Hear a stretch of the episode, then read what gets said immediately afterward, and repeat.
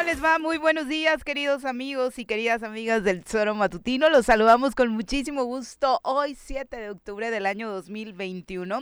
Para nosotros es un placer recibirlos como todas las mañanas a través del tesoromatutino.com, de radiodesafío.mx y por supuesto nuestras eh, otras plataformas como la frecuencia modulada, por supuesto muy importante, a través de la 103.7 de su FM y en las redes sociales hasta, eh, bueno, donde podemos llegar hasta todo el mundo, así que a todos los que nos escuchan fuera del país, muchísimas gracias por hacerlo, porque en cualquier horario que se encuentren, muchos de ustedes nos están sintonizando en el viejo continente, sobre todo. Así que muchas gracias, un abrazo para todos los que se encuentran esta mañanita con nosotros. Mi querido Pepe, ¿cómo te va? Muy buenos días. Buenos días, Viri, buenos días al auditorio. Pues me va bien, es una mañanita fresca, pero no, no de esas que te paralizan, sino que te motivan para iniciar el día con todo, con toda la actitud. Exactamente, y la verdad es que una cosa que da muchísimo gusto para quienes seguimos preocupados por el tema de la pandemia y también emocionados por cómo avanza la vacunación en Morelos, llegar a la oficina que se encuentra ubicada en nuestra cabina, todas las instalaciones del Tesoro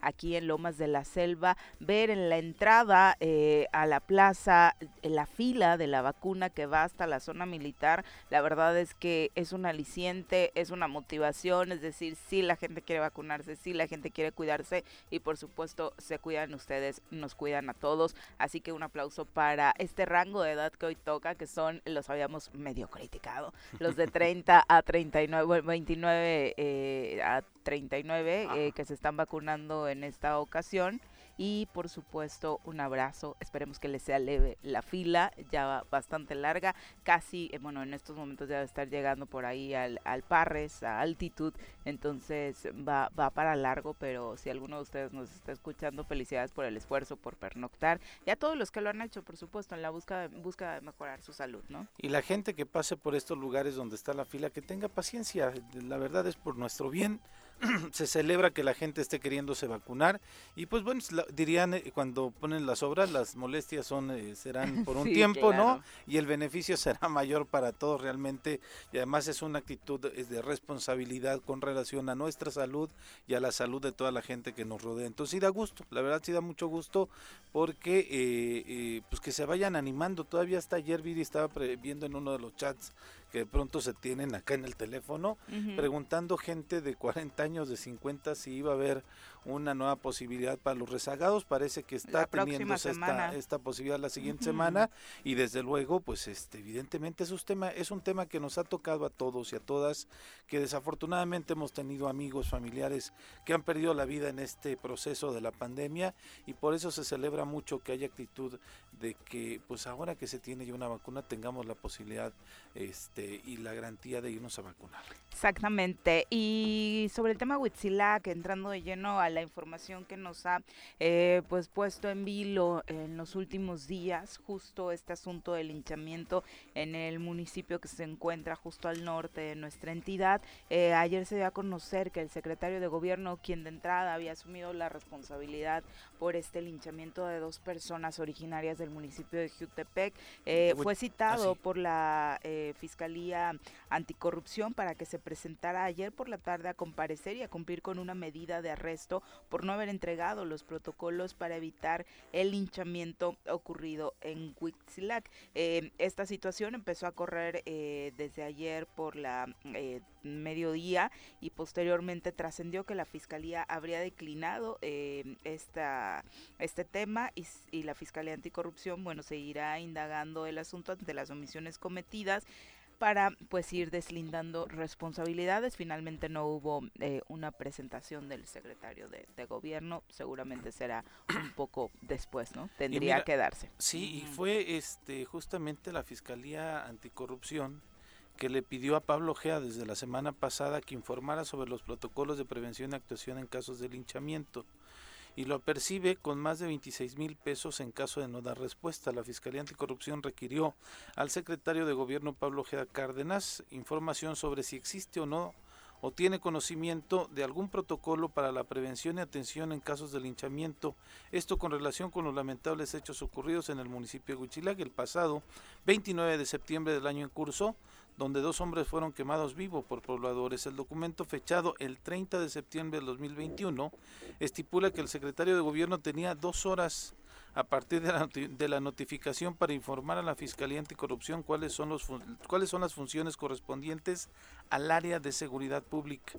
Además, se apercibe a Pablo Ojeda que en caso de no brindar la información requerida, será percibido con 300 unidades de, medidas, de medida de, actual, de actualización, equivalente a 26 mil pesos 862 eh, pesos. El secretario de Gobierno deberá informar sobre los fundamentos legales respectivos de sus facultades y atribuciones respecto a la seguridad pública de Morelos, así como informar de acuerdo a sus facultades cuál es la temporalidad en la cual deben atender y actuar los elementos de seguridad pública en los casos del protocolo de actuación para la prevención y atención de casos de linchamiento y también de las actividades operativas de algún otro protocolo.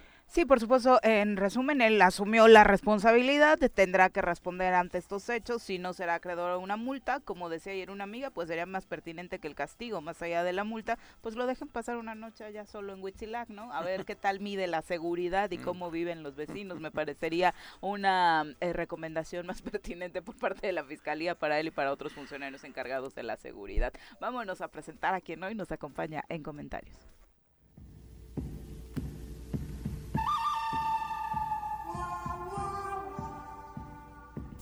Partiendo desde la ex hacienda, pasando por la parada del 84 y cruzando el puente del pollo,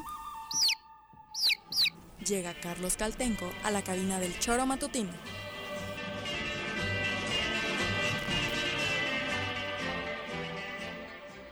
¿Cómo te va, querido Carlos? Muy buenos días. Buenos días, buenos días Viri, buenos días Pepe, buenos días a todo nuestro auditorio en este bonito jueves fresco. Sí. Pero de ese que no paraliza, digo yo. Mira, yo ando, este, salí sin...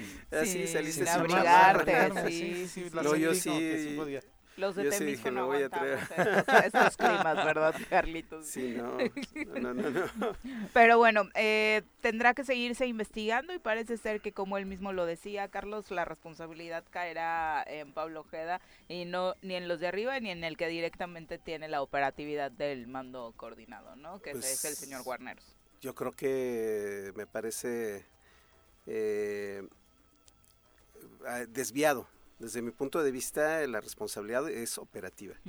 Hubo varios errores, lo comentábamos en esa ocasión. El primero, el, el hecho de que los, los elementos eh, adscritos a Huitzilac no hayan trasladado a, las personas, a las personas a, ponerlas a, disposición. Debieron ponerlas a disposición de manera inmediata. Los hechos no eran delitos menores, era un delito de, de robo que después agravaron ellos mismos con secuestro, ahora lo sabemos. este, en segunda instancia, el enorme tiempo que se tardó el secretario, digo, el coordinador de o la, la CES en responder y en enviar el enviar, no, no creo que tuviera que fuera obligada la intervención de ¿De la Guardia Nacional? De, no, del secretario de... Ah, ya, del secretario de Gobierno. De Gobierno. Sí, como que no son niños para esperar a que tu jefe te marque y te diga enviar refuerzos ante una situación de este tipo, ¿no? Pero, pero en el mismo protocolo este que le está pidiendo la Fiscalía Anticorrupción a ellos, establece que los primeros en atender este asunto es la Comisión de Seguridad Pública. Así es. O sea, no, no, no le atribuye a nadie más la responsabilidad. Además, ¿para qué existe un mando coordinado si no, es, si no se van a coordinar? Por el amor de Dios, ¿no? No se coordinan. El mando descoordinado, ¿no? Ni los altos mandos, exactamente. por eso ahí yo no entiendo por qué el secretario de Gobierno se asumió como el responsable.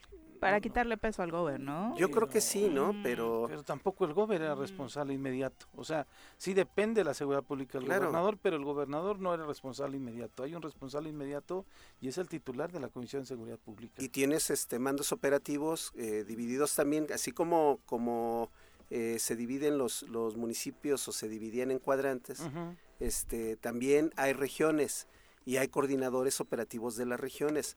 O sea, hay una línea de mando muy clara que tiene que ver con la seguridad pública y eran hechos y conatos que tenían que, que atentaban contra la seguridad de personas. Entonces, no hay no hay pretexto. Yo yo pienso que que, fue una manera de amortiguar el, el, impacto de, un, de una serie de malas decisiones. terrible. Y además, no nada más estaban en riesgo la vida de estas dos personas, la de los policías ya también, porque había con actos de violencia hacia los Contra policías. ellos. Entonces, o sea, ni a tus propios elementos. Y eso, eso imagínate increíble. en la situación de indefensión que nos coloca a todos los morelenses, Caray. porque entonces muestra una debilidad de la fuerza de tarea de la policía preventiva de todo el estado y eso pues es una invitación a delinquir. Así es. Y también a quiera. responder eh, haciendo justicia de propia mano. A mí me ha impactado mucho como después del evento en Huitzilac, cada que algún medio de comunicación en redes sociales anuncia un delito de estos que nos pegan cotidianamente como un robo a transporte público. Ayer asaltaron una ruta interescolar en eh, llegando a, a Domingo 10.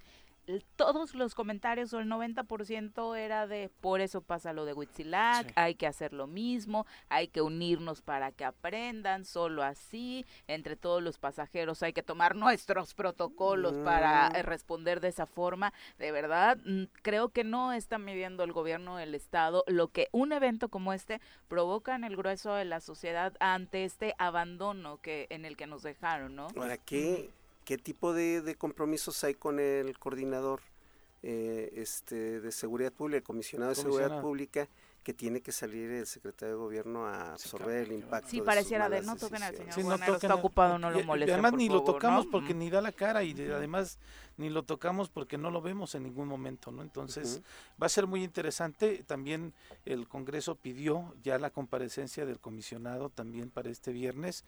Eh, Julio César Solís, el presidente del Congreso de la, Comisión de, de la Seguridad. Comisión de Seguridad, mencionaba que ya tuvieron una reunión la semana pasada también en el C5, eh, que dice evidentemente se ve que sabe, pero no ha dado resultados. Entonces queremos que vaya también al Pleno al Congreso para que nos diga y nos explique que, pues, o sea, sí sabe, pero ¿por qué no, no se aplica o no pasa nada para bien de los morelenses, ¿no? Entonces, y le da como que un plazo él, de que a ver si en dos meses se ponen las pilas y si no, ya posiblemente estarían pidiendo su, su renuncia del, del, del vicealmirante, ¿no? Pero ah, los temas de seguridad, bueno, ayer eh, asesinaron una persona en la, en la noche Sí. ahí por, eh, por el, el, el ofi- bueno, es que Chedrago y el que está ahí, ¿no? En Jacaranda, sí, sí, justamente por la casi 10 de abril. Enfrente, casi en la entrada de... Exactamente, ¿no? En la, en la tarde, noche, no, ya más noche que tarde, Sí. ¿no? Pero este, híjole, Terrible, Es por terrible. supuesto. ¿Qué pasa con el caso Samir Flores? Habíamos platicado por acá con po- pobladores, precisamente compañeros de su movimiento allá en la zona oriente. eh, decían que obviamente este hombre que anunció la Fiscalía del Estado de Morelos, que había sido detenido por ser eh, presunto participante y responsable del asesinato de Samir Flores, este activista principalmente recordado por su oposición a la construcción de la termoeléctrica, ya fue vinculado a proceso Javier N por su participación en el homicidio del activista. En la investigación se habla de que durante la madrugada del 20 de febrero de 2019, él fue el detenido quien llegó al domicilio de Samir, ubicado en Amilcingo, municipio de Temoac, preguntó por Samir y ah, cuando salió el activista, él es quien lo saluda, lo engaña, lo toma del cuello, se lo lleva al callejón cercano donde posteriormente después dos hombres eh, que también lo acompañaban terminan por quitarle la vida a Samir. Eh, obviamente esta investigación va a continuar, sin embargo la Fiscalía Regional Oriente dice tener eh, bien integrados los antecedentes de este hombre en la carpeta de investigación correspondiente, incluyen periciales, indicios y diversas entrevistas que han permitido la identificación de los tres hombres relacionados con el homicidio. Eh, el jueves 30 de septiembre es lo que informa la Fiscalía, se cumplimentó el mandato judicial en contra de Javier N, iniciándose este proceso en su contra. Insistimos, usted lo escuchó acá, esta entrevista con Teresa Castellanos, también activista, señalando que eh, según eh, lo que saben ellos, lo que ha dicho la, el abogado defensor, este hombre se encontraba detenido desde mucho tiempo atrás, ¿no? Entonces tendrá que eh, deslindarse también ese tema en- dentro de la carpeta de investigación, ¿no? Porque lo que menos se pretende o lo que menos eh, abonaría a un buen resultado de esta investigación es que se mienta. Así es, sí, sí, desde luego que es además uno de los temas que más se han tocado con relación a lo, pues fue el primer activista que desafortunadamente le quitaron la vida en el estado, ha sido otros en esta más nueva administración. en esta nueva administración, justo en el contexto de la consulta para, eh, pues, pedir la opinión de la gente si estaban de acuerdo con la termoeléctrica o no. Y lo que provocó que una posición de, del movimiento opositor se radicalizara y no participara, tomara la mala decisión de no participar en la consulta. Bueno, quema de urnas, se le salió totalmente de las manos a Hugo Eric Flores, no supo responder, obviamente no conocía eh, a la población y obviamente su intervención fue fatal, por decirlo menos, ¿no? Sí, fue una de las grandes pifias de, de Hugo Eric este y, creo que es eh, a la luz ya de lo que de a toro pasado este si hubieran participado todos los opositores y las comunidades y hubieran formado parte activa de la consulta hubiera ganado el resultado hubiera, sido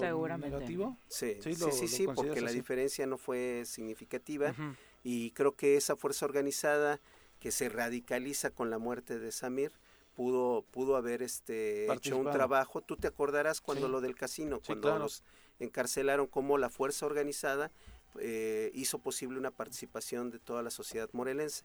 Entonces, en este caso igual, el problema es que... Bueno, pero a pesar de eso se salieron con eso ya, ¿no? Sí, ah, bueno, la muerte de Samir no, este, tú decías el casino, casino, ah, no, lo del casino, pues sí, una barbaridad, pero al final de cuentas también lo que se pretendía después era sacar a los 30 ¿Y se logró? Ah, sí, y se logró, claro. en dos semanas se logró este una movilización de más de 30 mil personas que hizo posible que dos días antes, cuando ya el gobierno de Sergio Estrada evalúa que, que va a ser una movilización muy fuerte, los este, los libera.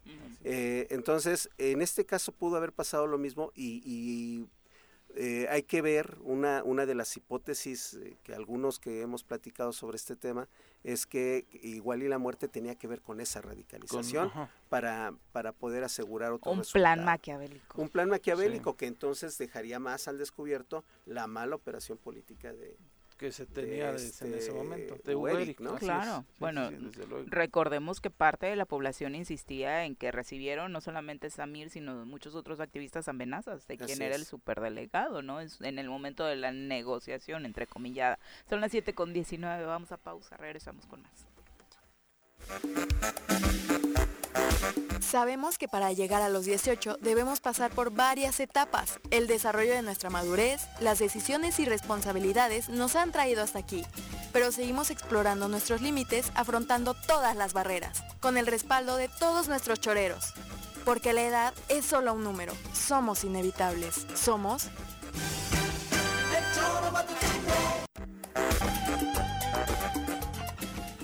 Muchas felicidades al Choro Matutino por estos 18 años de comunicar de una manera veraz y amena y estoy muy contenta de poder colaborar con este gran equipo de comunicadores.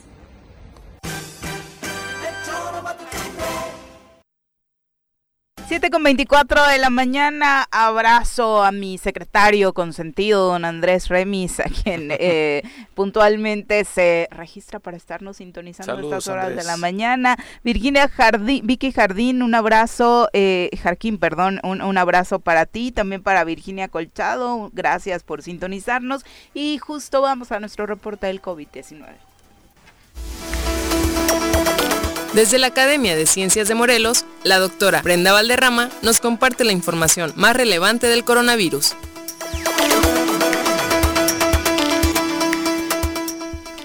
Doctora, ¿cómo te va? Muy buenos días. Hola, muy buenos días, Viri, Pepe, Carlos, ¿cómo están? Muy bien, muchas gracias. Decíamos muy contentos, doctora, porque también una muy buena respuesta el día de hoy para quienes eh, tienen agendado, de acuerdo a su edad, vacunarse en Cuernavaca. Así es, realmente ha sido una gran lección y espero que... Eh, ¿Perdón, me escucha mejor? Sí, sí perfecto. Sí. Este, y, realmente espero que los otros grupos de edad se pongan a las pilas, ser 30-39 y posiblemente ahí se acabe la campaña de vacunación. Hay rezagados la próxima semana ya agendados, ¿no? Sí, y, posiblemente ahí termine. Ya estamos, ya estamos al final del compromiso del gobierno federal con respecto a la campaña de vacunación y se acabó. El que se vacunó, se vacunó.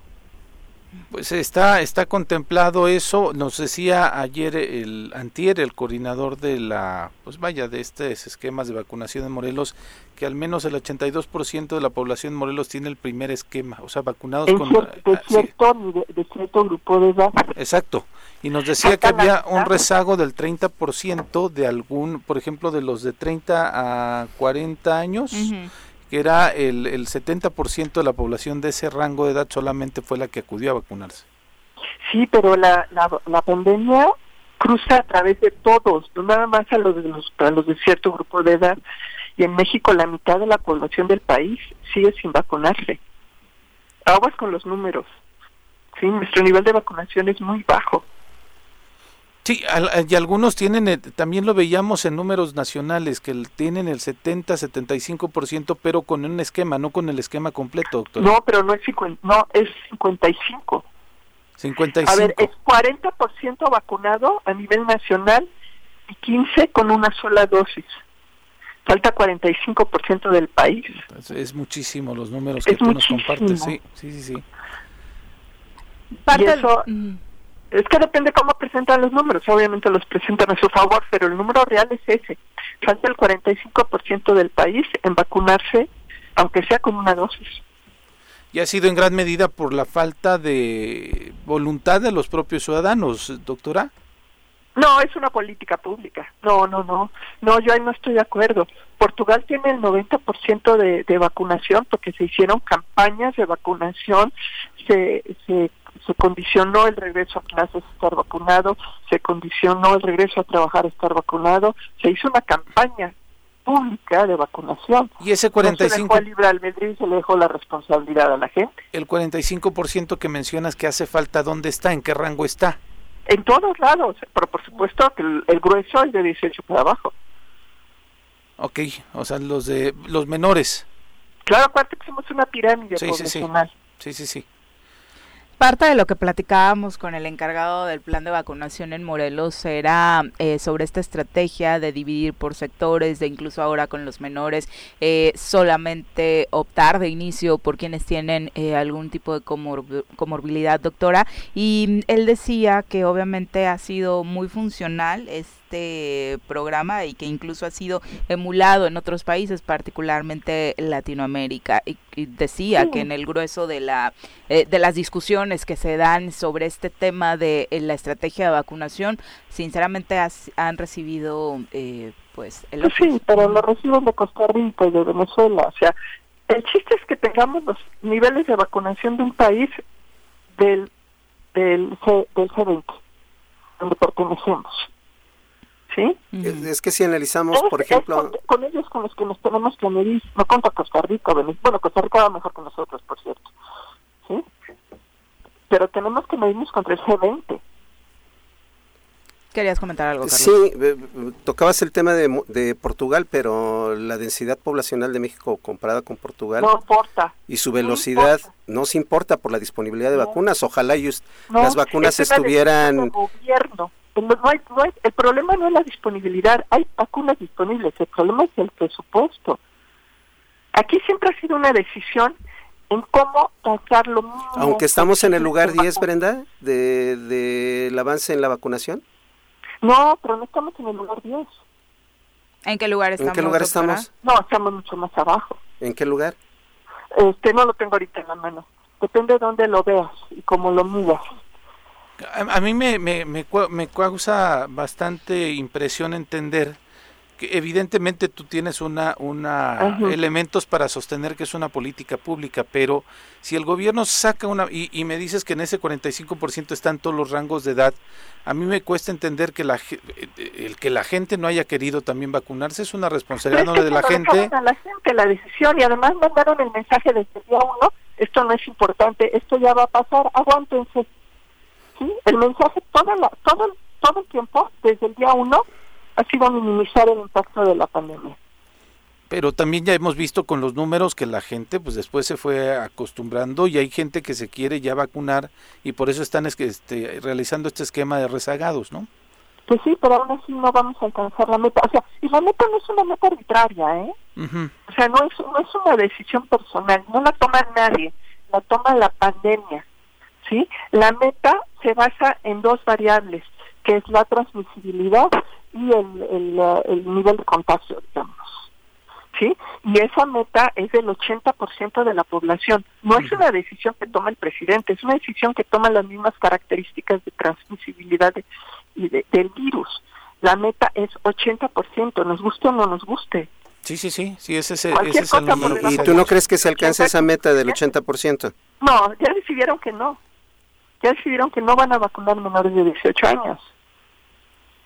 no hay manera de, acumular el 80% si no incluyes menores de 18 años. Okay. Pues bueno. Doctora, eh, insistir, las recomendaciones, se viene un mes con eh, muchísimas actividades eh, relacionadas, bueno, desde la planeación de Día de Muertos, recorridos en varios de los poblados. Sabemos que, aunque oficialmente la celebración se concentra el 1 y 2, en muchos poblados inicia desde varias semanas antes. la recomendación que harías este año para este tipo de festividades, pues ¿cuál sería? Es la misma de siempre, es la misma de siempre, el uso de cubrebocas, estar en espacios abiertos, evitar aglomeraciones. Y así es como tenemos que vivir los próximos 10 años, ¿eh? Porque esto va para 10 años. Quería, quería comentarles de la, de la vacuna de Avimex, no sé si tengo dos minutos. Sí, claro. Ya salieron los resultados, ayer se publicaron los resultados de las, de las pruebas preclínicas de la vacuna de Avimex. Les recuerdo, Avimex es una empresa que produce pollos, ¿sí? es una empresa avícola. Y las, esa empresa tiene investigación en coronavirus desde hace mucho tiempo porque a los pollos les, les dan. tienen coronavirus. Entonces, en esta coyuntura, Avimex decidió asociarse con sus aliados en el eh, Hospital Monte Sinai en Nueva York y hacer una variación de la vacuna que estaban desarrollando para pollos y adaptarla para, para el coronavirus humano. Y, empezaron a trabajar, ya tiene más de un año, y acaban de salir los resultados de las pruebas preclínicas. Esa vacuna sí es efectiva, sí genera anticuerpos en cerdos, lo, lo cual es la primera etapa, ¿no? Eh, en la segunda etapa ya hicieron el registro para las pruebas fase 1. Esas las van a llevar a cabo en 70 pacientes sanos y eh, eh, yo calculo que en unos 3, 4 meses estamos viendo los resultados de la prueba de la fase 1. Si los resultados son favorables, posiblemente pasen a fase 2. Esto es importante que, que lo sepamos, porque eso es lo que el gobierno ha llamado la vacuna patria. Okay. ¿Sí? Pero honestamente la vacuna es de Avimex. Y Avimex ha seguido invirtiendo en su vacuna. Y ya tiene resultados positivos. Y posiblemente, si todo sale bien, sea la primera vacuna mexicana. Y eso es muy bueno. Con inversión privada, remarcarías. Absolutamente, y, están los resultados. Ayer se publicaron, ahí vienen las fuentes de, financiamiento. Es eh, inversión privada al máximo y una pequeña aportación de la Cancillería. El, Pero no es esta la constante de todas las vacunas en el ah, mundo. Eso te iba a preguntar, el porcentaje porque creo que el único país que su gobierno ha financiado el desarrollo de vacuna COVID es Cuba. Los demás han sido inversión privada. Estados Unidos. La vacuna la vacuna de Moderna fue 90% inversión pública. ¿100%? 90. 90 ah, ok. Estados Unidos. Está interesante. ¿Y cuándo crees que, que lleve este avance de esta vacuna, doctora? Pues mira, los, eh, eh, la fase 1 es relativamente rápida. La, que se vuelve un poco más complicada es la 2, les puede llevar otros seis meses. La que va a ser dificilísima es la 3, porque ya hay mucha población vacunada.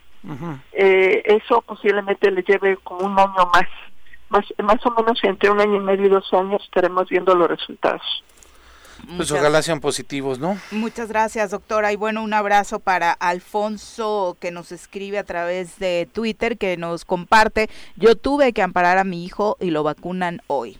Muchas felicidades, ¿no? Y sobre todo a todos los papás y mamás que están eh, preocupados por este tema. Ayer justo el PRI anunciaba eh, que va a hacer este proceso de apoyo para padres y madres que busquen amparar a sus hijos y de pronto pues evitar este gasto que por supuesto es importante a la hora de buscar un amparo. Eh, ese partido, bueno, de pronto los va a apoyar en este tema qué pena, pero pues sí, así está la situación. Muchas gracias, que tengan un buen día. Hasta luego, doctora. doctora, buen día. Doctora. Eh, no es el primer partido que lo hace, ya Acción Nacional lo estaba haciendo también en Querétaro, ¿no? Entonces es de pronto como los partidos políticos se van metiendo en este tema, que pues eh, desde un ámbito social y de, de, poder tener acceso se celebra, pero desde luego pues hay una, una agenda política muy establecida. ¿no? es que yo vuelvo a lo mismo, si se te descompone el coche vas con el mecánico, si se te... Eh, ¿Qué te puedo decir? Te, tienes un problema de drenaje, vas con el fontanero dejen el tema a los médicos y a los especialistas. Tenemos un sistema de salud con muchas deficiencias, pero el avance que tiene México de manera generalizada para la posición socioeconómica del país no está tan mal. Al contrario, yo diría que está muy Y creo que tenemos que aceptar creo que la mayoría, o al menos eso me pasa y he escuchado a muchos que yo no esperaba como que las vacunas estuvieran disponibles de forma tan temprana para todos. De hecho, recordemos lo que pasó cuando llegaron las vacunas para el primer sector de la población, que eran los adultos mayores. Hubo muchos aborazados que se colaron, que colaron, a sus familias porque creían que no iba a llegar la vacuna de forma tan rápida y tan fácil para el resto de la población, ¿no? Hubo funcionarios públicos aquí en Morelos, que se, perdieron su trabajo por hacer este tipo de tranzas, ¿no? O sea, y eso lo tenemos que recordar. Y en en la manera en cómo empezaron, en tres semanas, las primeras tres semanas o el primer mes y medio, si hubiera seguido así el nivel de vacunación, si nos íbamos a tardar años en vacunarnos, lo veíamos años luz, yo no veía para cuándo, ¿no? Pero, se hicieron un ajuste y ahí vamos, ahí vamos, ¿no? Por eso los números que da la doctora me causan escalofrío y me brincan de pronto. Estaba checando ahorita, ya, ya le vamos pegando a 105 millones de dosis este, aplicadas, el 46% de la población ya está con el esquema completo. Sí, que no es el ideal y que nos gustaría que toda la población pudiera vacunarse y demás, por supuesto, ¿no? Pero sí, sinceramente entiendo que a la hora de ver el comparativo mundial eh, en los porcentajes de la población, pues por supuesto por nuestra densidad poblacional no estamos o, o no se ve el mapa tan completo, pero creo que la situación tampoco está para cortarse las penas en México, ¿no? Eh, una disculpa, Alberto, llegó un poquito eh, tarde la pregunta, ya que habíamos terminado con la doctora. Él le cuestionaba si es seguro vacunar a menores de 14 años. Lo que ha compartido la doctora es que sí, precisamente por eso se está promoviendo este tema de que también se incluya a menores de 18 tres años. Vacunas hasta el momento eh, dentro de las que son comerciales ah, que están autorizadas para menores. Pfizer, fue la primera. Moderna y AstraZeneca. este, las demás no, no se han completado los, los esquemas para asegurar que no va a haber riesgo. Eh, es una decisión que, que la vamos a tomar los políticos, que la vamos a tomar los periodistas, o la van a tomar los médicos. Sí, claro, serán los médicos quienes. Tienen que ser los médicos. Sin duda. Son las 7.39, regresamos. 7 con 45 de la mañana, gracias por continuar con nosotros. Eh, precisamente Alfonso a través de Twitter dice, LIMS Clínica 20 está vacunando muy bien. Yo metí el amparo el jueves pasado, una semana después lo van a vacunar por orden de un juez y en efecto, eh, Carlos le toca Pfizer. Eh, a su hijo de menor de 14 años. Y nos decían justamente que hay 70 chavos que ya, bueno, este, en el rango de esta edad que ya han recibido o están por recibir este, la, vacuna, a través de los amparos, justamente, ¿no? Exacto. Están en su derecho, por eso tenemos una constitución. ¿no? Entonces no, no creo que eso se tenga que polemizar o politizar. Lo que sí es que este, solamente estas tres vacunas son las únicas autorizadas este, para aplicarse en menores de edad. Y hay que esperar ver qué pasa. Que tengo entendido que la cubana y la rusa también pero por las cuestiones de geopolítica no se, en el caso particular de la cubana no se tiene acceso, de la rusa pues la disponibilidad, ¿no? Sí, claro. Bueno, eh, pasando a la información de los Pandora Papers y en el desglose de los mexicanos que aparecen, vale la pena profundizar. Ayer la verdad es que se volvió más viral este tema cuando salieron nombres de celebridades, ¿no? Todas las eh, señoras, las mamás se impactaron porque Chayanne también anda por ahí. Ah, también. Pandora ah, Papers. Uy, no. Por qué, pero todas las señoras preocupadas porque apareció el puertorriqueño. Ya le habíamos desglosado parte de quienes desde el ámbito político eh, mexicanos aparecían en este eh, listado. Julio Scherer Ibarria es uno de ellos, es ex consejero jurídico de la presidencia, fue dueño, es dueño de una compañía en las Islas Vírgenes Británicas. La compañía tenía activos por dos millones de dólares y controlaba una empresa espejo en Florida. Scherer Ibarra, uno de los hombres de confianza de López Obrador hasta hace un mes, sostiene que la transacción se había realizado cuando se desempeñaba en el sector privado y que no tiene ninguna relación con sus actividades políticas. Estas son las primeras declaraciones después de que se diera a conocer este escándalo. Eh, no ha dicho que no, pero dice fue antes, no tiene que ver con mi cargo político ni con dinero eh, del erario. Eh, sí, pero no. Este, está bien que se cuiden las inversiones. Lo mismo dice José Manuel Sanz. este, qué bueno que se cuiden las inversiones generadas en el ámbito privado, pero vives en un país que se tiene que pagar impuestos. Sin duda. Jorge Arganis Díaz Leal, el secretario de Comunicaciones y Transportes, abrió en 1998 una sociedad en las Islas Vírgenes para gestionar 3 millones de pesos, su jubilación de la constructora ICA. Arganis reconoce que fue cliente de Stanford Financial, un grupo financiero que estafó a miles de inversionistas, cuyo dueño recordará se suicidó y que no volvió a saber nunca de ese dinero, casi casi que sí lo tuve, lo invertí acá, empresa de dudosa procedencia, pero se fue dentro de las tranzas que, esa misma empresa eh, tuvo. Y, ahí el presidente fue el único que dijo, sí, ya me informó lo que pasó, que fue en otro tiempo, bla, bla, bla, ¿no? También la excusa es fuera, ¿no? Sí, en el caso de Julio dijo, pues ya se entenderá él, porque ya no pertenece también ya ni le hablo, casi, casi. Armando Guadiana, senador por Morena, eh, abrió en 2007 un fideicomiso en las Islas Vírgenes. En los documentos obtenidos asegura tener un patrimonio de 28 millones de dólares. Después aseguró que no incluyó la cifra en su declaración patrimonial por un error de sus contadores, como acá le contamos. Literal dijo, me atonté y por eso no lo puse. un error de 26 millones de dólares. Exacto. nada más, Julio Abdala, pareja de. Que no eh, contaron bien, los tenía ahí, los contadores estaban contando. De entrada, de por eso les dificultó. Julia Abdala, pareja de Manuel Bartlett, director de la Comisión Federal de Electricidad, abrió una empresa en Panamá en 2011. También recibió un poder para abrir una cuenta en un banco de las Bahamas. Ella no ha respondido a las múltiples solicitudes periodísticas para aclarar este tema. Este, yo creo que a Julia Abdala la quiere mucho su esposo. Sí, ¿verdad? Sí. Pues mira, le tiene mucha confianza. A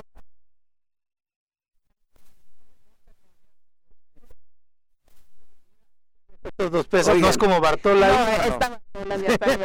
yo, lo publiqué en, Twitter y vi respuestas este, en el mismo sentido hasta el día siguiente. ¿No les parece muy sospechoso que el lunes, que era cuando más impacto iba a tener, sobre todo en Estados Unidos, el tema de los Pandora Papers, eh, porque es el principal paraíso fiscal? Sí, claro. este, eh, ese mismo día se hayan caído las redes sociales, que Hoy por hoy, más de del 60% de la población mundial se enteran a través de los medios de, Facebook, de WhatsApp.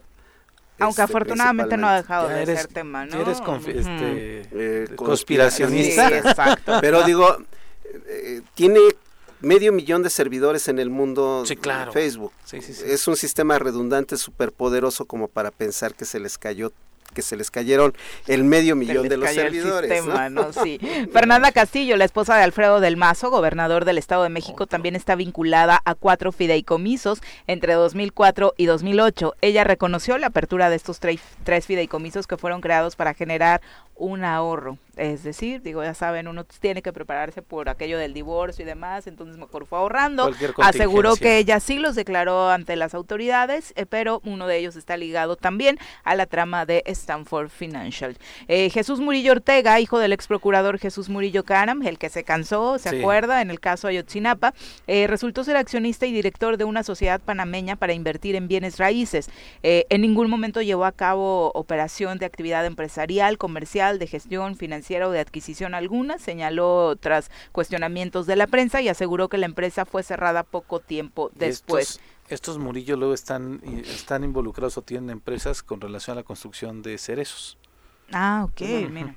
podría también estar por ahí relacionado, ¿no?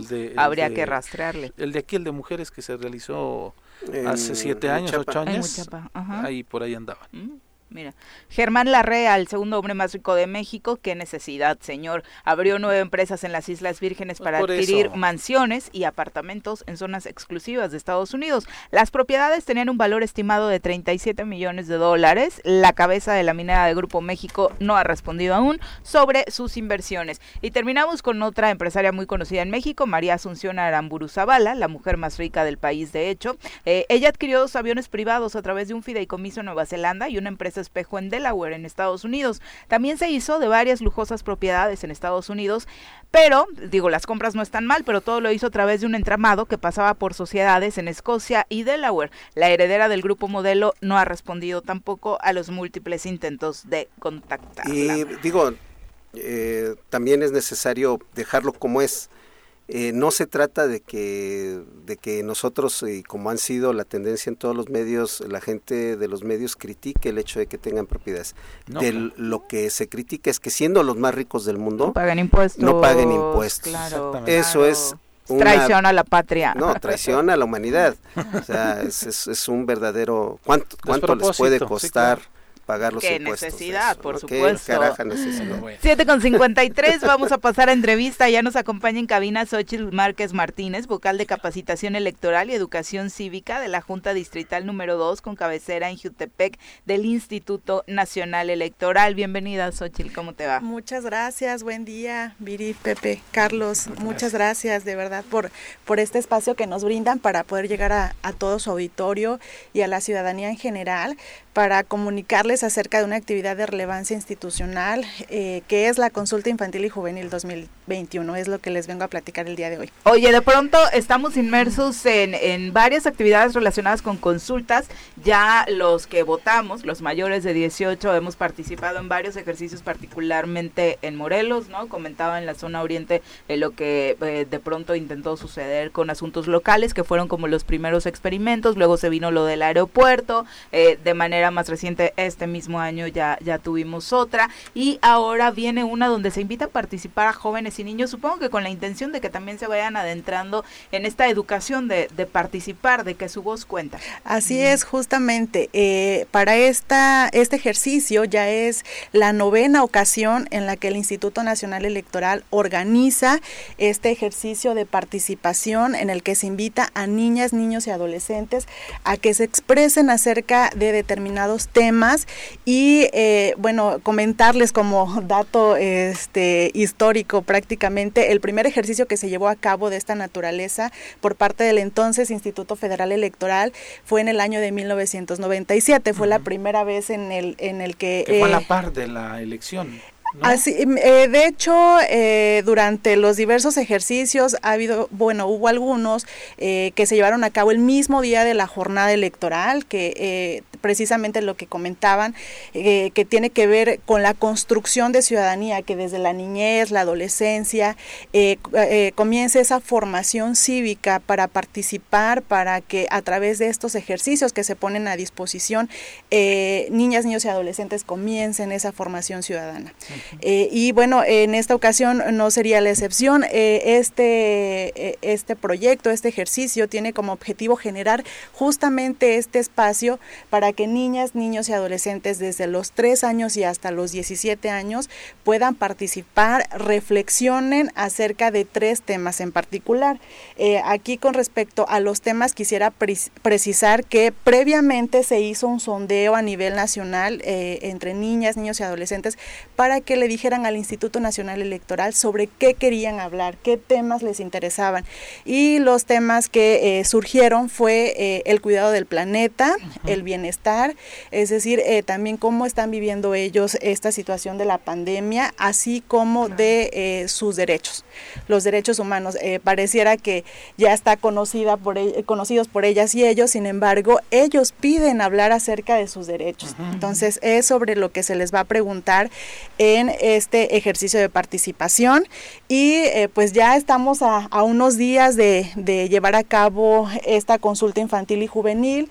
Eh, se va a llevar a cabo cabo durante todo el mes de noviembre. Eh, en esta ocasión, eh, y precisamente por la situación de la pandemia que aún eh, no superamos, se está habilitando un enlace para que niñas, niños y adolescentes durante todo el mes de noviembre puedan ingresar, puedan participar. Este enlace es consulta infantil y juvenil.ine.mx. Si nosotros ingresamos en este momento, nos dice que la plataforma está en construcción, sin embargo, a partir del primero y hasta el día 30 de noviembre van a poder expresarse. Va a haber diferentes boletas eh, para los diferentes grupos etarios. Es decir, vamos a contar con una boleta para los niños y niñas de 3 a 5 años. Eh, aquí con respecto a este grupo es importante destacar que en anteriores ejercicios eh, a, a este grupo etario únicamente se les otorgaba una hoja para que ellos expresaran su opinión a, través, de un dibujo. Así es, así es. En esta ocasión este grupo va a contar con eh, su propia su propia boleta y bueno, eh, también eh, vamos a contar con, con otro, los otros grupos de 6 a 9 años, de 10 a 13 y de 14 a 17 años. ¿Los temas son los mismos en todos los grupos de edad? Así es, pero eh, con el acompañamiento de un grupo que eh, se integró desde oficinas centrales, es decir, de expertos en la materia, se formularon las preguntas, entonces, si bien es cierto, se van a tratar los mismos temas, eh, van a tener, eh, tener un, un enfoque o la pregunta pudiera ser formulada de manera distinta, de tal manera que se comprenda. En este link hay ciertos, para que no yo no le quiera entrar y que yo mismo manipule en lugar de un niño.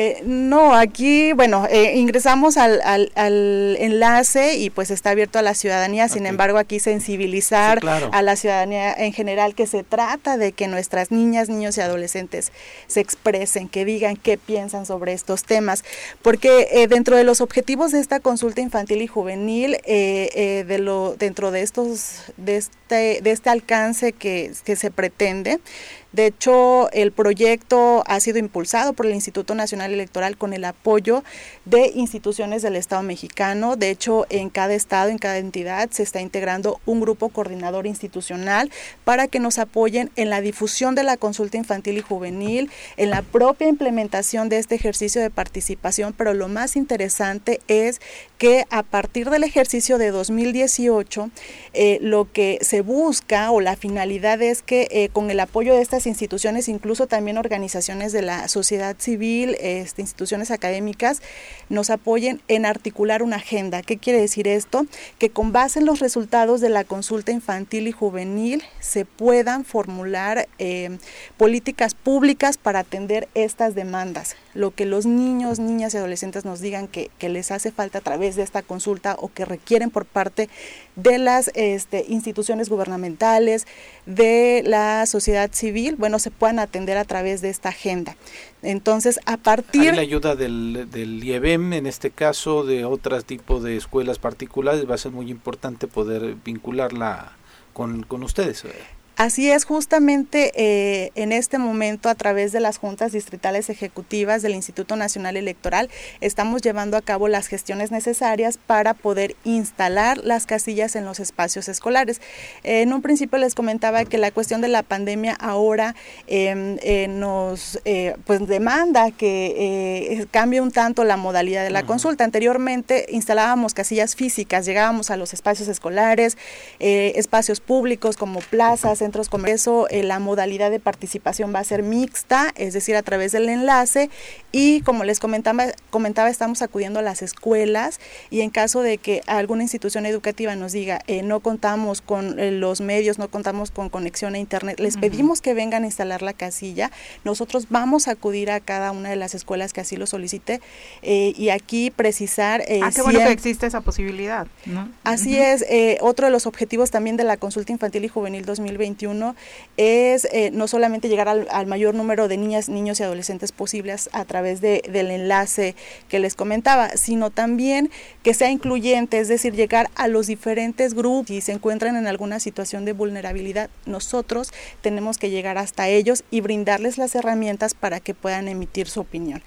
Entonces, aprovecho este espacio y si alguna directora, director, maestra, maestro eh, le interesa que sus alumnos, sus alumnas participen en este ejercicio, que nos contacten. Por supuesto que nosotros eh, vamos a, hacer todo el esfuerzo por llegar al mayor número de escuelas posibles, pero si les interesa que se comuniquen con nosotros para que registremos los datos de su escuela y en caso de que nos digan, sí participamos, pero la cuestión de la pandemia eh, no, no, lo permite, bueno, nosotros les vamos a generar un enlace específico para cada escuela ah, y que sus alumnos puedan participar. Entonces va a estar muy interesante porque cada escuela va a poder conocer incluso los resultados, es decir, qué opinaron sus alumnos, incluso al interior de la escuela pudiéramos generar esa agenda también.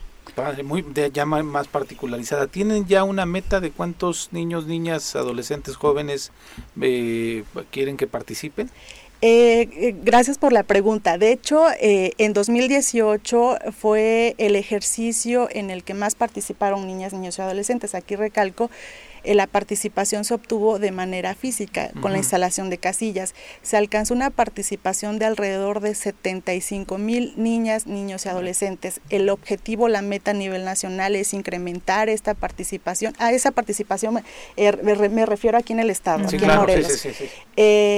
Eh, lo que se pretende es eh, alcanzar, eh, rebasar obviamente esos números, llegar al mayor número de niñas, niños y, adolescentes para que participen. Creo que el enlace lo, lo pudiese facilitar. la situación de la pandemia nos ha llevado a que este, estos sectores de la población pues ya estén más familiarizados con el uso de las tecnologías. Entonces pudiera ser que, que esto nos ayude a que tengamos una mayor participación en la entidad. Y también aprovecho, una vez que con concluya eh, este ejercicio de participación eh, después de, este mes de noviembre, a más tardar el día 17 de diciembre, vamos a estar difundiendo cuál fue eh, el alcance de este ejercicio de participación. Y ya para el próximo año, es decir, en 2022, vamos a llevar a cabo una serie de acciones que tienen que ver justamente con la construcción de esta agenda eh, para que eh, se generen políticas públicas y atender las demandas de niñas, niños y adolescentes que expresen durante la consulta infantil y juvenil. Pues maravilloso, por supuesto, iniciar con este proceso de educación de participación para los eh, niños, niñas y adolescentes. Y, la verdad es que quienes hemos tenido la oportunidad de acompañar al sobrinito o demás, en, en la pasada yo sí acompañé a mi sobrinita y de verdad es como súper emocionante para ellos, porque sobre todo cuando coincide con una actividad electoral de los adultos, eh, el que ellos también sean tomados en cuenta de entrada es una gran motivación, ¿no?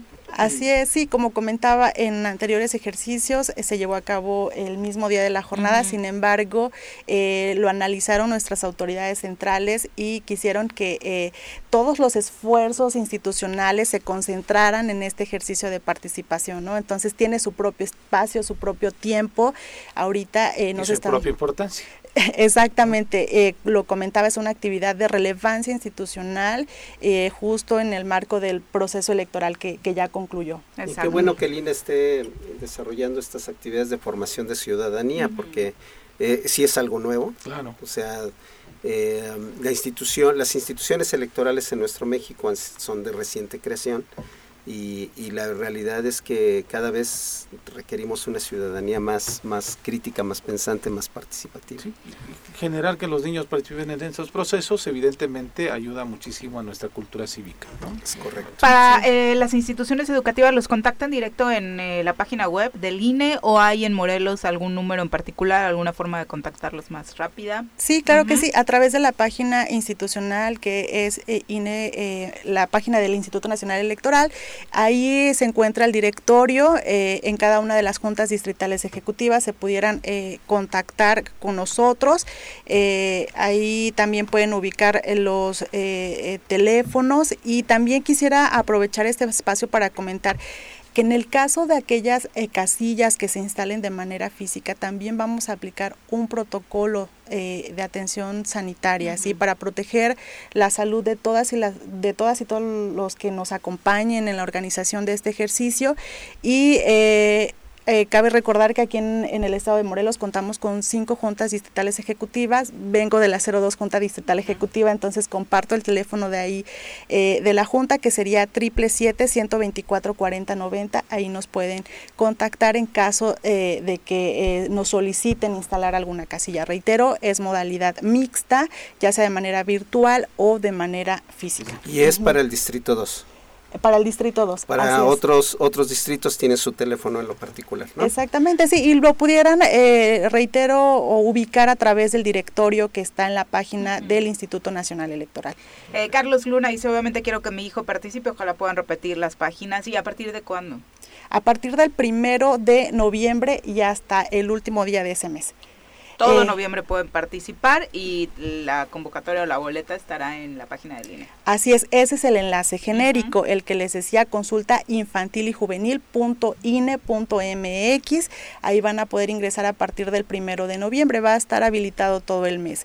Por otra parte, eh, en el caso de la, de la instalación de casillas en los espacios escolares, estas las vamos a instalar en los cinco días previos al día 20 de noviembre, que es el Día Universal del niño, es decir, los días 16, 17, 18, 19 y 22, por ahí las niñas, niños y adolescentes puedan recibir la invitación por parte de sus maestras, maestros para que participen en el enlace, en el enlace específico que va a estar habilitado para cada escuela. Perfecto. De todas formas, la verdad es que es muy amigable. Entran a la página del INE y ya de inmediato sale el banner con la información de la consulta para todos aquellos que se hayan quedado también con algunas dudas. Así es. Muchas gracias eh, por acompañarnos. No, gracias a ustedes de verdad el espacio. Además de estos, eh, eh, de estos lugares donde se estarían operando las casillas virtuales o físicas, también señalar que en cada una de las juntas distritales ejecutivas, no solamente del Estado, sino del país, se van a instalar casillas físicas. Ah, Entonces, pueden pasar pueden pasar, exactamente, eh, en los días hábiles del mes pueden pasar a, estas juntas distritales, por ahí se les queda de paso, con el apoyo de mamá, papá, tíos, este, primos, hermanos que, que acompañen a niñas y niños este, para que puedan participar. Exacto, muchas gracias. Éxito. Muchas gracias. Son las 8 con 8. Gracias por continuar con nosotros, 8 con 13. Qué gusto ver a varios interesados de que sus hijos, hijas eh, participen en esta consulta infantil y juvenil que está organizando el INE. Ya les estaremos, por supuesto, haciendo el recordatorio, recordatorio de aquí a que finalice. Vamos ahora con nuestro querido Jesús Zabaleta. Es tiempo de decir la verdad conforme es en sí misma. José María Morelos y Pavón, 1812. Memorias y Olvidos. Una mirada a la historia estatal y nacional con Jesús Zabaleta. Querido Jesús, ¿cómo te va? Muy buenos días. Muy buenos días a los tres, Viviana, José, Carlos. Gracias. Buenos días, amigo. Oye, el día de hoy, cuéntanos. 7 de octubre de 1855. Rindió protesta como presidente interino de la República Juan Álvarez Hurtado en Cuernavaca y decretó que Cuernavaca fuese la capital provisional del país. Un hecho importante, poco conocido por los propios cuernavacenses, y que es la primera ocasión de las dos en las cuales ha sido formalmente declarada Cuernavaca capital de la República, que recordamos el día de hoy. Y vale mencionar que vincula a Cuernavaca eh, dos hechos que son fundamentales en la historia nacional. De hecho, Cuernavaca se convierte en puente de estos dos procesos que inicia con la promulgación del Plan de Ayutla, el 1 de marzo de 1854, eh, que implica la reposición de Antonio López de Santana, lo cual se concreta en el mes de agosto de 1855 con el avance de las fuerzas liberales comandadas por Juan Álvarez Hurtado. Llegan las fuerzas liberales, se instala una junta liberal en Cuernavaca que lo eligió eh, como presidente interino de la República. Vale recordar que llegaron el 1 de octubre a Cuernavaca el 4 de octubre eh, se decide la elección de un presidente interino, lo que se concreta en la persona de Juan Álvarez Hurtado y rindió protesta el, el 7 de octubre de 1855. Perdón, Jesús, Unos días después es interesante todo este proceso porque hubo un reconocimiento amplio. El día 10 de octubre se, presentaron las primeras representaciones del cuerpo diplomático, eh, que fueron la de Guatemala y la del Vaticano. Eh, después, eh, el día 12, eh, llegaron las representaciones de Estados Unidos, que tenía rotas eh, las relaciones con, con México, con Antonio López de Santana, la representación de Gran Bretaña, de Bélgica y de algunos otros países europeos. Esto implicó un reconocimiento a la figura de Álvarez y del movimiento que encabezaba con el plan de Yutla, lo que llevó también a que dos días después de, de la última delegación, el día 14 de octubre, en Cuernavaca se publicara la convocatoria para el Congreso Constituyente, cuyos trabajos derivarían en la Constitución de 1857, que fue promulgada el 5 de febrero de ese año. Es decir, Cuernavaca se convierte en el punto de encuentro de las consecuencias del plan de Yutla y los primordios de los trabajos para generar la Constitución de 1857.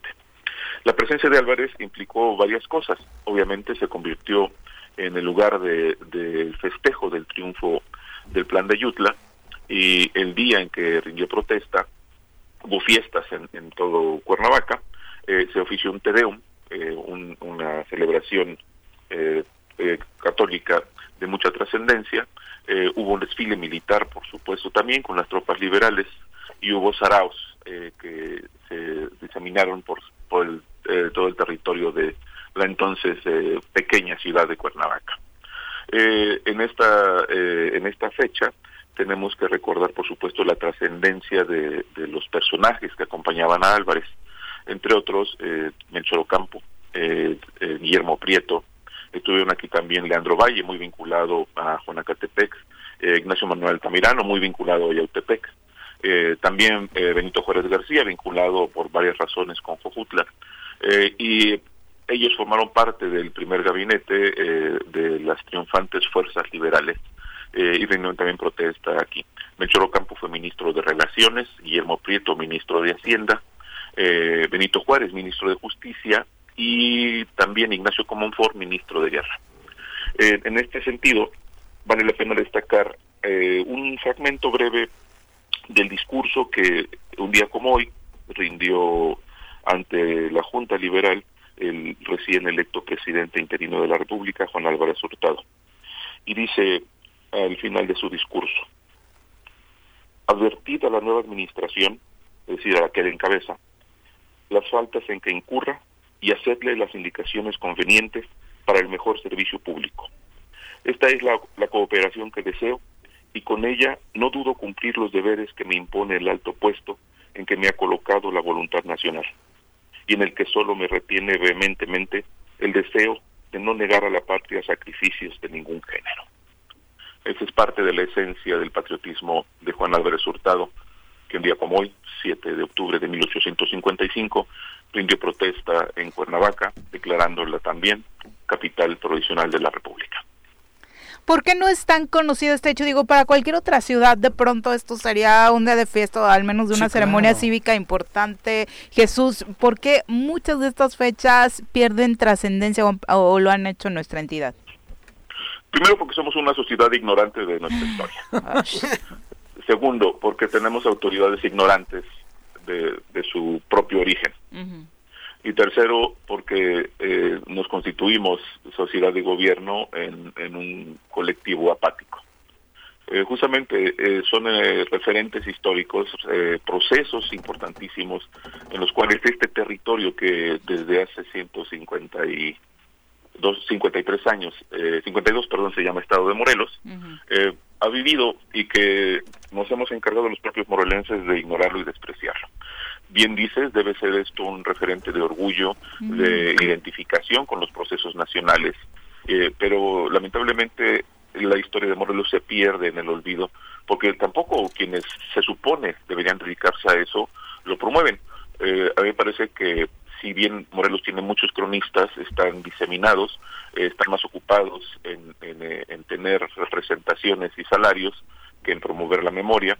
Desde los ámbitos universitarios, se trabaja más bien para tener puntos en el Sistema Nacional de Investigadores que en divulgar la historia, eh, grupos de poder que utilizan el conocimiento histórico eh, para su propio beneficio y que no representan en ningún sentido la construcción de un proceso de identidad desde el mismo conocimiento de la historia. Somos una sociedad en ese sentido, ignorante y apática. La verdad es que suena bien feo y sonó muy golpeado, pero sí, no lo podemos desmentir, ¿no? Definitivamente eh, lo que sucede en fechas como esta que pasen así como un dato intrascendente, pues eh, no hacen más que evidenciar nuestro desconocimiento sobre nuestra historia, ¿no? Sin duda, de hecho hablábamos que este año se cumplió, eh, se cumplieron dos siglos de la muerte de Pedro Asensio de Algeciras, uno de los más importantes insurgentes que contribuyeron a la concreción de la consumación de la independencia eh, y se ha perdido también en el olvido. Eh, hace poco en una plática que tuvimos en Cuautla hablábamos de otros personajes eh, que son fundamentales para, para entender también parte de este movimiento y que se han perdido en la desmemoria. Y solo se conservan en los apuntes de uno u otro cronista pero que pierden sentido porque no se hacen colectivos. La identidad no se construye desde un recordatorio personal, sino desde la memoria colectiva como parte de esos procesos de generación de, memoria histórica y de identidad cultural algo en lo que por supuesto trabajas vehementemente. Eh, Juanito Zárate a través de Twitter dice un saludo a mi gran amigo el maestro Jesús Zabaleta. Por eh, supuesto. excelente clase de historia te manda un abrazo. Saludos a Juan, muchas gracias Juan. Muchas eh, gracias a ti por acompañarnos Jesús, muy buenos días. Un abrazo fuerte. Buen día. Abrazo amigo. Bueno, gran repaso histórico siempre con Jesús Zabaleta. Nos vamos a una pausa, regresamos con más. 8 con 25 de la mañana, gracias por continuar con nosotros. Eh, vamos a pasar a, mm, entrevista, ya nos acompaña a través de la línea telefónica Carolina Orozco Gallegos. Ella es licenciada en psicología y es psicopedagoga del Kinder y Primaria Baja en el Colegio Cuernavaca, un colegio del que ya le hemos platicado y por supuesto recomendado para que usted acuda con sus pequeños y avancen en su educación. Carolina, ¿cómo te va? Muy buenos días. Muy buenos días, bien, gracias. Oye, te saludamos con muchísimo gusto para que nos cuentes cómo ha sido este regreso a clases para el Colegio Cuernavaca. Claro que sí. Mira, te platico un poco. El Colegio Cuernavaca está implementando dos modelos para el regreso a clases. Uno es totalmente en línea para aquellos padres que todavía tienen incertidumbre ante la pandemia y otro en modelo híbrido, el cual estamos recibiendo alumnos eh, a la semana con grupos reducidos, tomando todas las medidas necesarias para eh, evitar o disminuir el riesgo de contagio. Oye, ¿y cuál ha sido de momento la más adoptada por padres y madres de familia? Al inicio teníamos, digamos que la mitad y la mitad. Teníamos este eh, un grupo por grado este, en cada modalidad. Pero conforme ha avanzado el tiempo, eh, ha habido bastantes padres que han migrado del sistema en línea al sistema híbrido, ya que las medidas que se han tomado aquí en el colegio han mostrado muy buenos resultados y esto ha permitido que tengan confianza y seguridad al mandarnos aquí a, sus tesoros.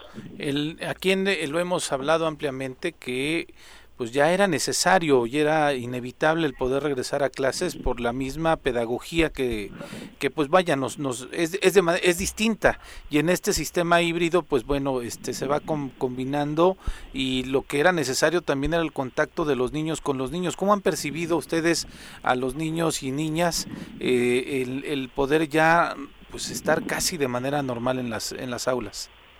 Claro, yo definiría esa respuesta casi casi en una palabra. Los niños están felices. Sabes, tienes toda la razón.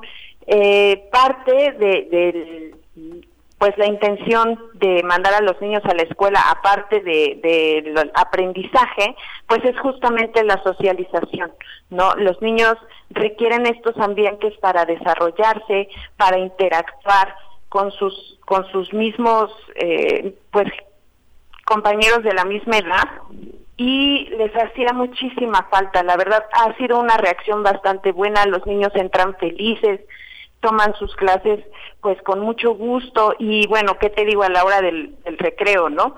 Juegan, corren, siempre este, cuidando estas medidas eh, el uso del cubrebocas, lavar manos, el uso del gel, de hecho se les piden también sus toallitas desinfectantes, ellos ya se habituaron a limpiar su lugar después de cierto tiempo de ciertas actividades. Incluso otra de las medidas que se aplicó fue cambiar el cubrebocas después de cuatro o cinco horas, porque obviamente pues el traerlo continuo eh, los humedece, ¿no? Y disminuye la efectividad. Entonces, la verdad los niños han reaccionado bastante bien. Y en el sistema híbrido, algunas veces nos compartían ya con anterioridad el que hacían eh, de pronto como exposiciones de galerías, trabajos eh, de, en equipo, eh, lo mostraban ustedes a través de estos circuitos para conectarse incluso con los padres y ah, realizaban incluso caravanas. Este, esta, ¿Estas actividades van a seguir continuando así? Así es, se está buscando que cada vez haya más espacios donde los niños puedan tener expresión, ¿no? Que ellas, ellos, ellas y ellos nos digan, pues, lo que sienten, ya sea a través de un dibujo, a través de la palabra, a, través de, de, alguna dinámica específica. Por ejemplo, algo de lo que se lleva a cabo aquí en el colegio son talleres de integración. Justamente son estos espacios que permiten. Sí, Sí, se cortó, la, comunicación. Te escuchamos. Y tener pues esta, esta, esta dinámica que se había mantenido pues ausente por la pandemia. Pues bien, pues yo creo que es una gran experiencia la que están teniendo ahora los niños. Sin duda. ¿Cuándo este, piensan ustedes que ya habrán regresado plenamente a clases en función de esta tendencia que, que nos comentas de que se va ganando confianza por parte de los padres de familia? No hay una, una fecha exacta, sin embargo, se espera que a partir de enero ya sea la, la mayoría de nuestra matrícula la que ya esté con nosotros aquí en las instalaciones. Sí, sabemos que dentro de estas medidas que se tienen que tomar es el 1.5 metros de distancia, entonces eh, también es, es ahí una situación que eh, pues los salones están amplios y nos dan para recibir a la mayoría. Sin embargo, sabemos y respetamos la decisión de los padres que, que quieran continuar con este sistema en línea, donde también ponemos todo el empeño como, como personal docente, están siempre animándolos y buscando estas actividades y estrategias para motivarlos. ¿No? Y que continúen pues aprendiendo. Para quienes quieran contactarlos y empezar a pedir informes para tal vez eh, que el Colegio Cuernavaca sea la mejor opción para sus hijas e hijos, ¿dónde los encuentran? Claro que sí. Mira, nosotros nos encontramos ubicados aquí en Rancho Cortés, estamos en calle Laurel, eh, también nos pueden contactar en página de internet colegio eh, www.colegiocuernavaca.edu.mx eh, a los teléfonos triple siete treinta y uno treinta y tres dos ochenta y dos y triple siete tres diecisiete noventa y siete ochenta y siete. También tenemos información vía WhatsApp triple siete cuatro dieciocho cero cinco cincuenta y Facebook Instagram, YouTube como Colegio Cuernavaca. Perfecto, muchas gracias. Muy buenos días. 8 con 36 de la mañana, gracias por continuar con nosotros. No, todavía no es temática de Día de Muertos ni nada, se nos fue la luz, por eso nos vieron a oscuras un ratito hace rato, tal y como te estaban preguntando a través de un chat, mi querido Carlos. Vamos a entrevista, ya nos acompaña en cabina Martín Flores González, presidente municipal electo del Consejo Municipal Indígena de Xochocotla, a quien recibimos con muchísimo gusto en este espacio. Bienvenido, Martín. Eh, muchas gracias a todos en este medio. Mire, pues este ¿Qué quieren que les diga? Ya pasamos por un proceso bastante pesado. Sí, precisamente eh, sobre ese tema y las resoluciones que se han dado al respecto, platicar con usted y por supuesto con su abogado, a quien eh, le damos la más cordial bienvenida también a cabina, David Cornejo Mancilla, bienvenido. Muchísimas gracias, gracias por la atención y por supuesto la, la, la apertura que nos hace, ¿no? Ya tenemos el, el gusto de conocer a Pepe Montes, una excelente persona ahí en la zona sur, que es reconocido aparte de la gran trayectoria. Ustedes, cada uno de ustedes, ¿verdad, Carlos? A ustedes también. Muchas gracias. Eh, Martín, cuéntenos, eh, de entrada, ¿cómo es que se ha dado este proceso electoral en Xochocotla? Para quienes no lo tienen muy claro, ya estaba definida la autoridad eh, municipal, pero desafortunadamente perdió la vida quien resultó electo y esto vino a complicar mucho las cosas. Desde luego, mire, déjeme hacer una remembranza sembranza desde el inicio. Eh, yo fui invitado por el titular a, que se nos adelantó, con mucho gusto, respeto, fuimos amigos desde la infancia y comenzamos a trabajar al respecto con él. Afortunadamente se dieron las cosas, desde luego. Eh, yo iba en otro espacio, ¿verdad? Pero la confianza de él me la depositó toda a mí, que me dejó como suplente. Entonces yo pues nadie sabe lo que pasa mañana, ¿verdad? Entonces me deja una carga pesada, pero pues también a mí me gustan los retos y adelante la asumí, desde luego, eh, con, no con el apoyo que yo hubiera querido, pero en el camino se fueron dando los apoyos y gracias a, Dios encontré un equipo de, de, abogados, una barra de abogados bastante bien, nos ha ayudado.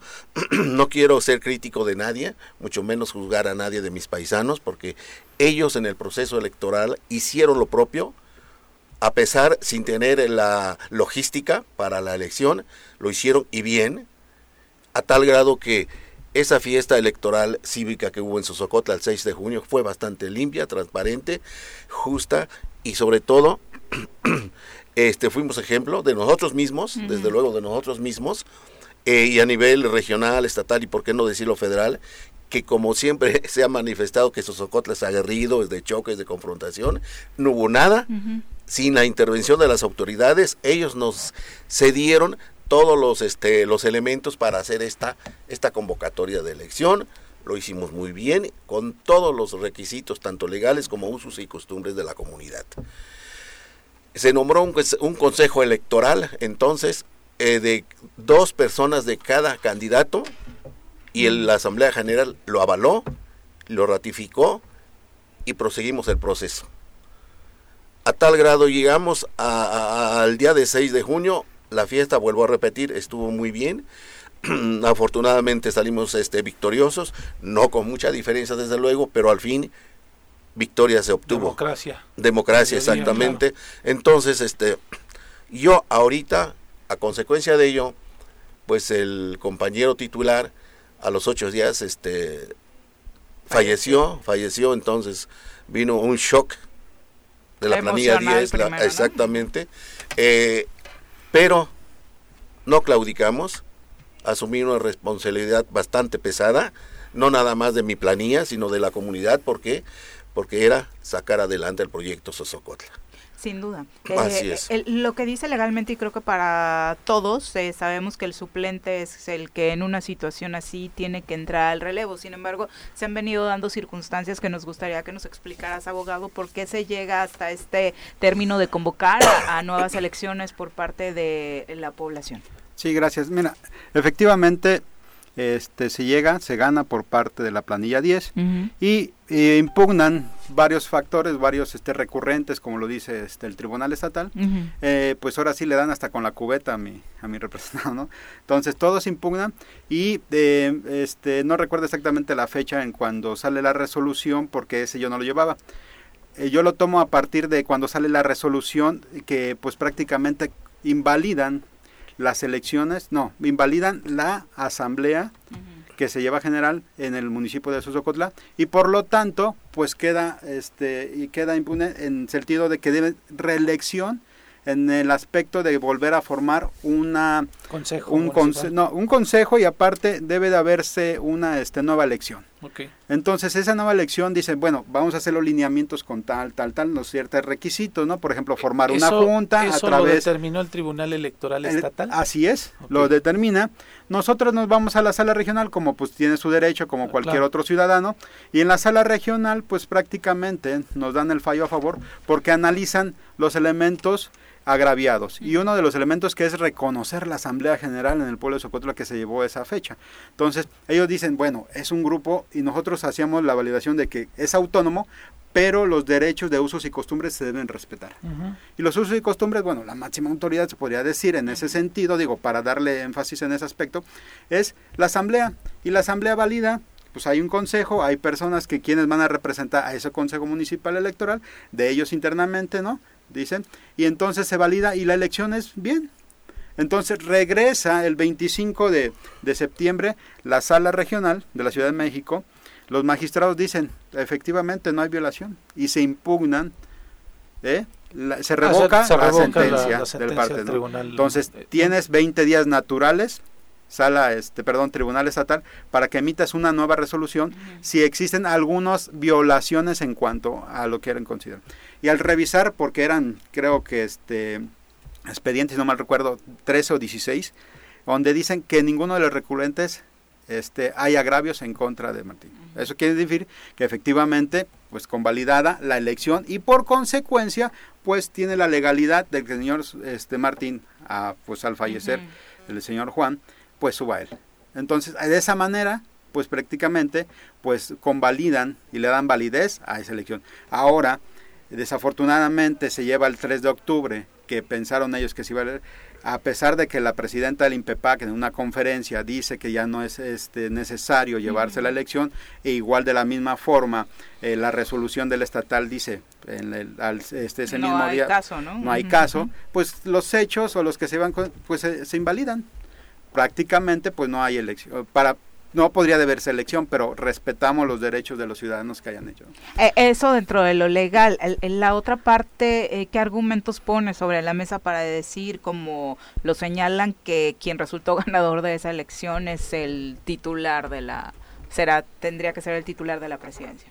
Pues prácticamente este, dicen todavía no hay, de hecho ayer salió una nota por X medios, dice, este, le entregaron una constancia este, al, al nuevo este, este electo, bueno, el que haya ganado, que es Benjamín, pero prácticamente el gobierno del estado no, no, no exhibe constancia, no no este no da constancia en el INPEPAC, ¿no? Entonces es una nota falsa que ahí alienta a la, a la, población a pues a incitarse, ¿no? Es que pareciera que, que, perdón, Carlos, que en la confusión tenemos dos presidentes electos. Así es. La constancia quién la da? El mismo consejo municipal. O sea, internamente ellos, tú pones dos este, este, representantes y ellos mismos dan la constancia al, a, la, planilla ganadora. De hecho, hay que comentar que esta planilla ganadora, o sea, si tú ganas con toda tu planilla, se va todo, un ejemplo, toda la municipalidad. O puede ser el cabildo, ¿no?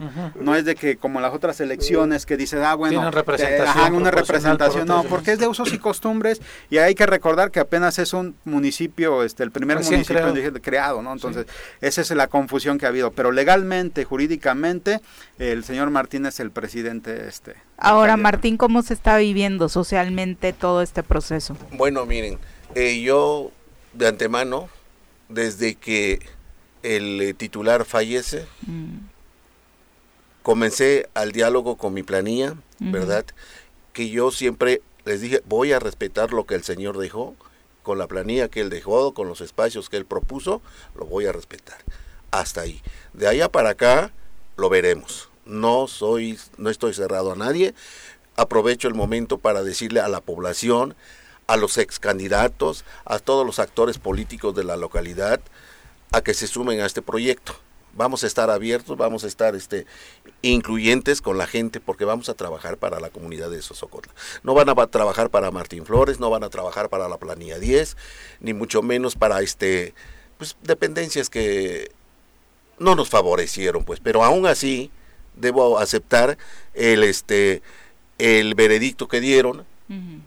Es respetable no estoy peleado con nadie porque es parte de su trabajo pero sí eh, quiero que se respete no a la planilla ni a Martín ni a Juan López que se respete a mi comunidad que salió a votar tan pacíficamente y es lo que yo en principio luché. Y se logró este proyecto. Ahora sigo en ese tenor. Bienvenido todos los actores tanto grupos sociales como grupos políticos, religiosos, ejidales. Ya me estoy comunicando con ellos para llevar la fiesta en paz, para poder este, eh, pues trabajar bien y de la mano con todos, con todos sin excepción. Que eso es lo que principalmente nos interesa y nos llama la atención. El, eh, lo hemos, eh, además porque el tema lo hemos abordado aquí en estos días. Este, nos llama la atención y celebramos mucho que estés llamando al diálogo, que estés llamando a los oponentes o a los eh, quienes incluso participaron en la elección de este 3 de octubre, que los estés llamando al diálogo y a la integración por un proyecto de Sosocotla. Desde luego, debo decirles que el día de ayer ya parte del cabildo me ha estado llamando, de mi cabildo me ha estado llamando. Don Martín, ¿qué hacemos? ¿Cuántos integrantes son? Son eh, siete, inicialmente, ¿verdad? Yo tengo siete. Entonces, bienvenidos, vamos al diálogo. Y pues con el debido respeto, ahora, compañeros, nos vamos a integrar, nos vamos a reestructurar y a sentarnos a trabajar. El trabajo de Martín Flores ya se logró con la con el apoyo de los abogados. Ahora todos vamos a trabajar. Aquí no va a haber exclusiones. Que si se fueron un poquito con la café, adelante, están en su derecho, ¿verdad? Pero no por eso yo me cerré a nada y a nadie para véngase, vamos a trabajar de regreso por el bien común de la comunidad. Ahora es eso, la gente vota más allá de las personas por proyectos de gobierno. Eh, ustedes como planilla tenían un plan. Eh, ¿Se va a cumplir todo eh, eso que se planteó? Mire, sí, sí, porque también debo comentarles que yo soy una persona con buena imagen en la comunidad. Eso ha ayudado mucho a la planilla, a la gente y a que todo, toda la población estemos en paz. Yo lo dije acertadamente en varias ruedas de prensa, ¿verdad?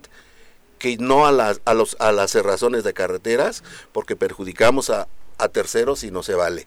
Yo voy a tratar, y ya lo empezamos a hacer, de que no, no se van a cerrar carreteras. En lugar de cerrar carreteras, mejor vamos a las instancias eh, de dependencia a tocar las puertas si es necesario. Vamos hasta Palacio Nacional tocar las puertas, pero cerrar carreteras ya no. Y yo siento que en este tenor, todas las personas, o mejor dicho, mis eh, vecinos eh, municipios, me van a apoyar y ya lo están haciendo, ya hablé con algunos y están de acuerdo con el de Joajutla, Zacatepec, Tlatizapán y si no mal recuerdo a, este mm, Xochitepec y estamos en ese tenor. Estamos abiertos para trabajar conjuntamente como somos vecinos y hacerlo bien.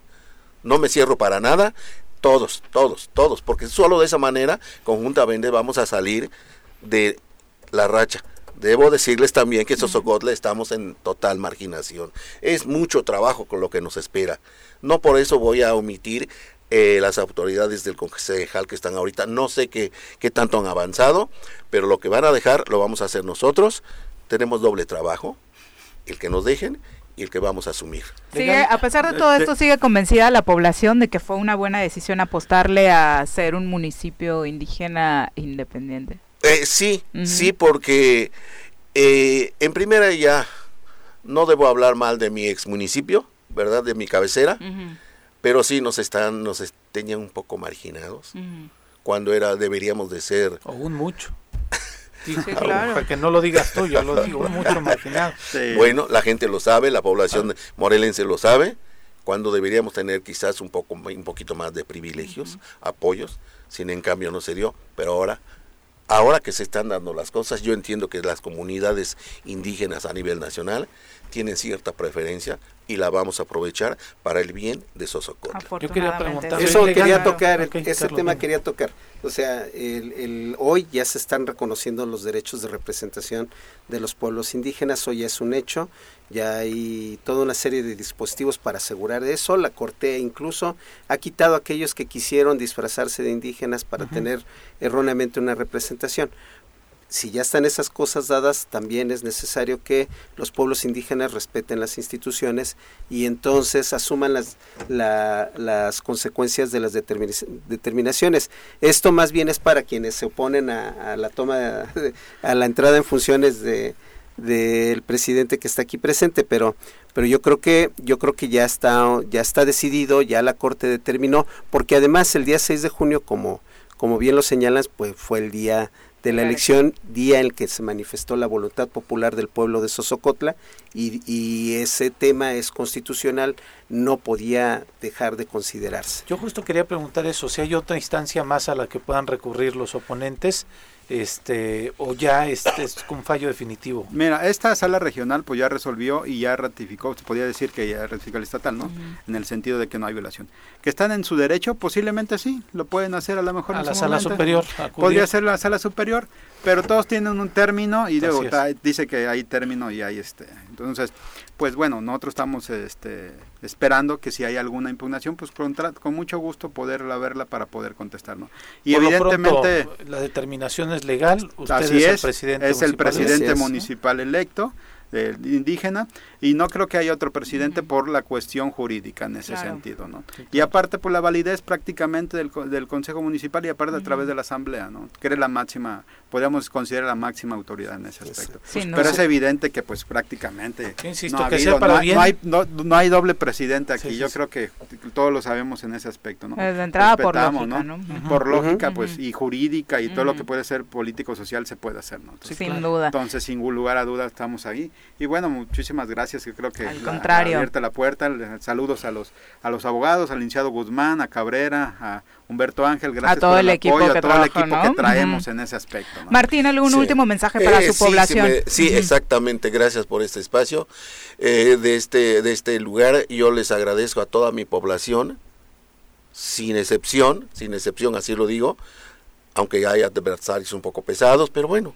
En todos lados. En todos lados iremos trabajando, ¿verdad? Y no nada más, les agradezco el apoyo que me dieron, su apoyo moral, que al final, eh, aquí está licenciado, me dejaron un poquito solito, pero creo que esto me sirvió como terapia para saber pues los altibajos de, de este negocio. Agradezco y muchas gracias a ustedes. Mucho éxito. Aquí estamos. gracias. Mucho éxito.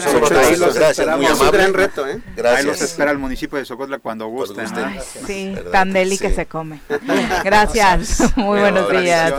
Ya nos vamos, mi querido Carlos Caltenco. Muchas gracias por acompañarnos. Gracias, Viri. ¿Ya se te quitó un poco el frío con el que llegaste? Ya, ya. Ya no hace frío, ya está el sol, por cierto. sí, ya. y obviamente ya empiezan a avanzar eh, todos los que estaban formados en los diferentes puntos de vacunación. Afortunadamente ya empieza a fluir. Ojalá que la mayoría alcance a contar con una vacuna. Y recuerden, ya mañana les contamos cuando se definan exactamente los módulos en Cuernavaca, Cuautla y Jojutla, donde estarán instalados eh, los puntos de vacunación para los rezagados la próxima semana. Así que vayan tomando nota y pidiendo permiso el trabajo, por supuesto que luego es una de las complicaciones. Eh, hoy juega la selección nacional mexicana contra Canadá a las 8.40, ya mañana les daremos detalles de estos partidos, hoy contra Canadá, el domingo contra Honduras en el Estadio Azteca. Ojalá que los que vayan sean prudentes y no se avienten esos gritos homofóbicos y feos que nos pueden hacer perder no solo nuestra participación en torneos importantes, sino hasta la sede del Mundial. Entonces controlen sus... Actuar con inteligencia y controlen sus impulsos. Sus fobias, por ah, favor. no lleven armas, por favor.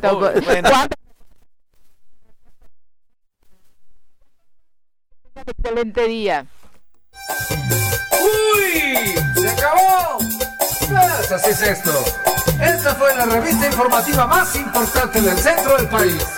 El Choro Matutino. Por lo pronto, el Choro Matutino. El Choro